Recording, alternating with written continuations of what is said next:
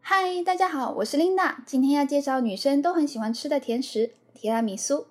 有一次到欧洲旅游时，途经意大利。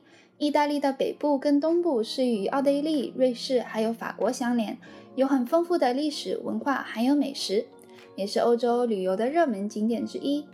来到意大利，我很想尝尝当地的美食。当我走在街道时，被咖啡的香气所吸引，走进了这家咖啡厅，点了一份提拉米苏和咖啡。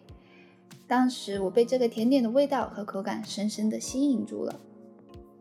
听当地导游介绍，提拉米苏是一道起源于意大利的特雷维索传统甜点。它的故事有很多种说法。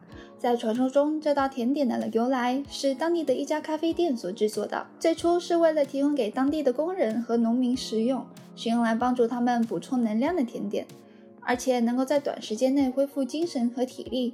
于是这道甜点就被称为提拉米苏。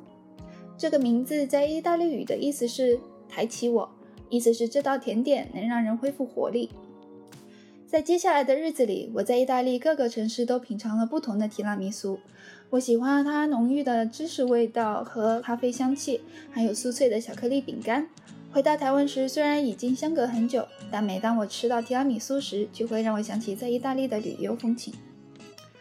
我在意大利的旅程结束后，决定在回家时尝试自己做一份提拉米苏。